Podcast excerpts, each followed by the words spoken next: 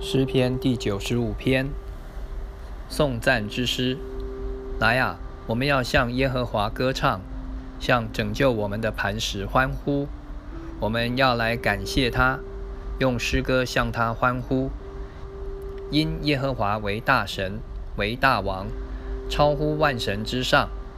地的深处在他手中，山的高峰也属他，海洋属他，是他造的。旱地也是他造成的。来啊，我们要屈身敬拜，在造我们的耶和华面前跪下，因为他是我们的神，我们是他草场的羊，是他手下的民。